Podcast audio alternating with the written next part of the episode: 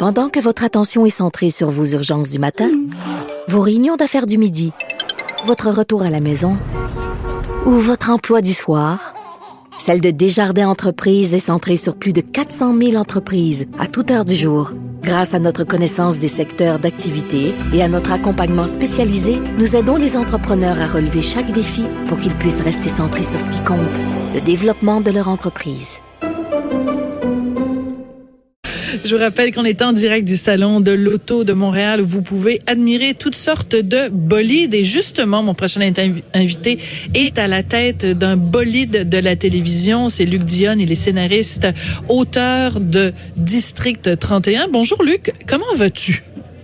Ça va très bien vous-même. Je dis vous, mais on se connaît, on va se Bon, on se connaît, on se tutoie. Écoute, Luc, je voulais absolument te parler aujourd'hui parce que je regarde l'actualité, uh-huh. je regarde euh, l'enquête sur euh, Lino Saputo et je regarde euh, les résultats, euh, des, enfin le contenu des affidavits concernant Marc Bibot et je me dis, ben Luc Dionne, District 31, c'est en train de s'écrire tout seul cette série-là?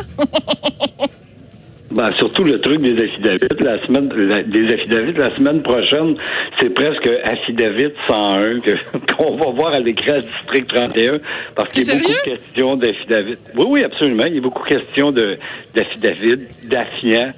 Bon, j'utilise le nom euh, mais euh, un affiant, c'est celui qui signe l'affidavit, en fait, qui est rempli, qui est responsable de l'affidavit. Je pense que l'Office de la langue française veut qu'on dise un réquérant ou quelque chose comme ça. Moi, je suis un vieux, un vieux de la vieille, fait que j'appelle ça l'affiant, là, mais voilà, c'est ça. Oui, on parle de ça la semaine prochaine, voilà. Mais écoute, c'est quand même drôle parce que tu sais le cliché, la réalité dépasse la fiction. Dans ce cas-ci, quand tu as euh, des entrepreneurs qui décrivent dans le menu détail une rencontre avec le grand argentier du Parti libéral et qui parlent de intimidation, qui parlent de menaces, qui parlent de retour d'ascenseur, tu sais, je veux dire même quand tu écrivais euh, des séries comme Bunker, tu pouvais pas imaginer que un jour ce serait publié dans le journal de Montréal avec un petit euh, dépliant à, à, conserver, puis que ça décrirait ce genre de situation là quand même. Euh, moi là, je vais mettre, euh, je sais que je vais probablement te surprendre Sophie, mais je vais mettre 43 bémols à toute cette affaire là. Ok, vas-y. Je m'explique. Première des choses, les documents qu'on a vus hier, c'est en fait, ça, ça concerne les affidavits qui ont été déposés pour des demandes de mandat, bon, qui visaient euh, Marc Bibot, ses entreprises, tout ça. Euh, moi, je prends avec un grain de sel et j'ai beaucoup, beaucoup de réserves. En fait, je, je mets tout en doute. Tous les affidavits qui sortent de l'UPAC, je prends ça avec un grain de sel, puis j'y crois plus ou moins. Pourquoi? Parce que je sais que les affiants dans les dossiers écrivent à peu près n'importe quoi. Je vais vous donner un exemple bien précis. Moi, j'ai, il y a eu une trentaine de mandats de demander contre Guy Wallet pour de l'écoute, pour fouiller dans ses téléphones, pour ci, pour ça, pour toutes sortes d'affaires. J'ai à peu près tous lu. Je peux vous dire que 80% de ce qui est écrit là-dedans, c'est du oui dire, c'est des mensonges, c'est n'importe quoi, c'est des inventions. Puis là, je vous parle pas à travers mon chapeau. Je le sais parce qu'il y a des affaires dont je suis au courant là-dedans. Fait que de prendre des affidavits comme ça, puis d'un coup, puis là, là, je suis pas en train de vous dire que ce qu'il y a là-dedans, c'est vrai ou c'est pas vrai. Moi, je le sais pas, j'étais pas là. non, toi, c'est la théorie de, la prudence. C'est la prudence, puis c'est le grain de sel. Et, Sophie, toi-même qui parles de, qui parle de, l'importance de, de, laisser les choses aller, de, euh, d'importance, parce que je cherche le terme là, mais euh, la, présomption, d'innocence. Voilà, toi qui parles J'écris 92 chroniques. Oui, tout à fait. On est en plein là-dedans. Moi, là, que Marc Bibot fasse des démarches auprès des tribunaux parce qu'il prétend qu'il peut avoir un démarche réputationnel à sa personne si ces affaires-là sortent. Moi, là, je trouve ça tout à fait légitime. Mais qu'on prenne ça, puis qu'on mette ça partout dans les journaux, puis que ça, ça devienne la vérité, là, j'ai un problème. Parce que je te rappellerai une chose. Tout ce qui est écrit là-dedans, là, au moment où on se parle, je sais pas ce qui va arriver la semaine prochaine, mais au moment où on se parle, là, il n'y a aucune preuve de ça. Absolument. Et c'est important de le mentionner, Luc. Mais, mais les journalistes font toujours attention de le dire et de le redire. Aucune de ces allégations n'a été prouvée en cours et ni M. Bibot, ni Jean Charest, ni Violette Trépanier, qui, euh, qui sont visés par l'enquête mâchurée, ne font face à aucune accusation. Mais les, les journalistes mettent toujours ces gants blancs-là. Mais mais je veux t'amener sur un autre. Sophie, oui. Sophie, Sophie. Tu trouves qu'on n'en met pas assez? Le monde pour des valises, là, tu sais. Oui, on dit toujours, oui, il faut faire attention parce qu'il n'y a pas d'accusation.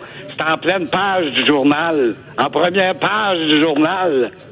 Tu comprends? Oui, mais qu'est-ce que tu veux? OK, qu'est-ce que tu veux, Luc? Dire, oui, il faut faire attention, il n'y a pas d'accusation. Ça fait je sais pas combien d'années qu'on nous rabâche les oreilles avec les mêmes choses. Moi, oui, mais Luc, tu veux quoi, alors? Parce que j'ai eu, tu veux que la Cour suprême dise non à Marc Bibot, puis que nous, les journalistes, on prenne les documents, puis qu'on les, on les conserve dans un tiroir, puis qu'on les rende pas publics? C'est ça que tu veux? Non, non, absolument pas. Si les gens, de toute façon, il n'y a rien qu'on, ça va pas déjà, il y a beaucoup de choses là-dedans qui ont été dites devant la commission Charbonneau. C'est pas ce que je dis.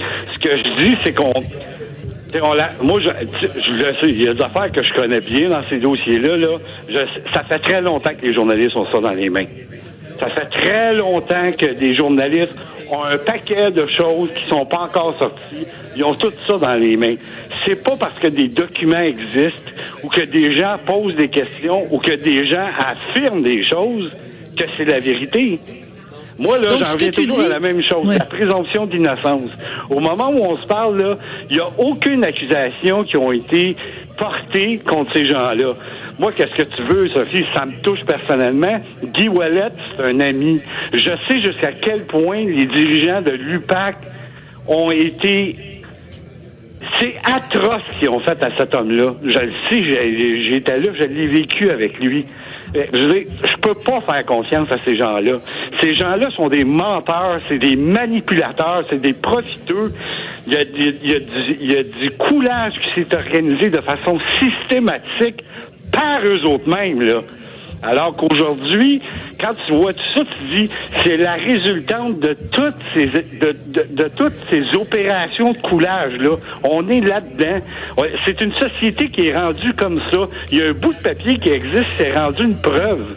Tu sais moi Sophie là, je m'en vais au poste de police là, puis je dis j'accuse Sophie d'avoir détourné des fonds à son avantage alors que c'est pas vrai. Demain matin, dans le journal, je peux dire, la police est en train d'enquêter sur la possibilité que Sophie ait détourné des fonds.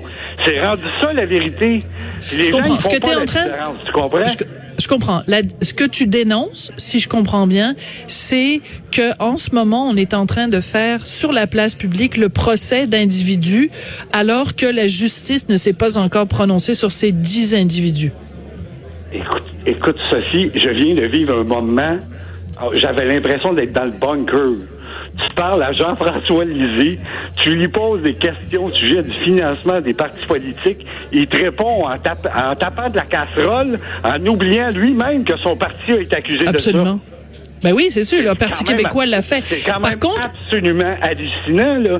mais le Parti québécois l'a pas fait sur la même échelle que le Parti libéral. Il faut dire que le Parti libéral a été au pouvoir pendant plus longtemps, mais ces questions de financement de partis politiques, bien sûr, le, ben, Parti québécois aussi a trompé là-dedans. J'ai une bonne nouvelle pour toi, Sophie. J'ai été attaché politique dans les années 80.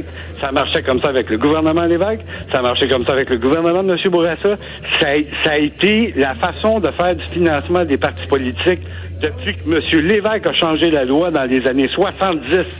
Ça, ça fonctionnait comme ça dans mon temps. Tout ça, c'était su.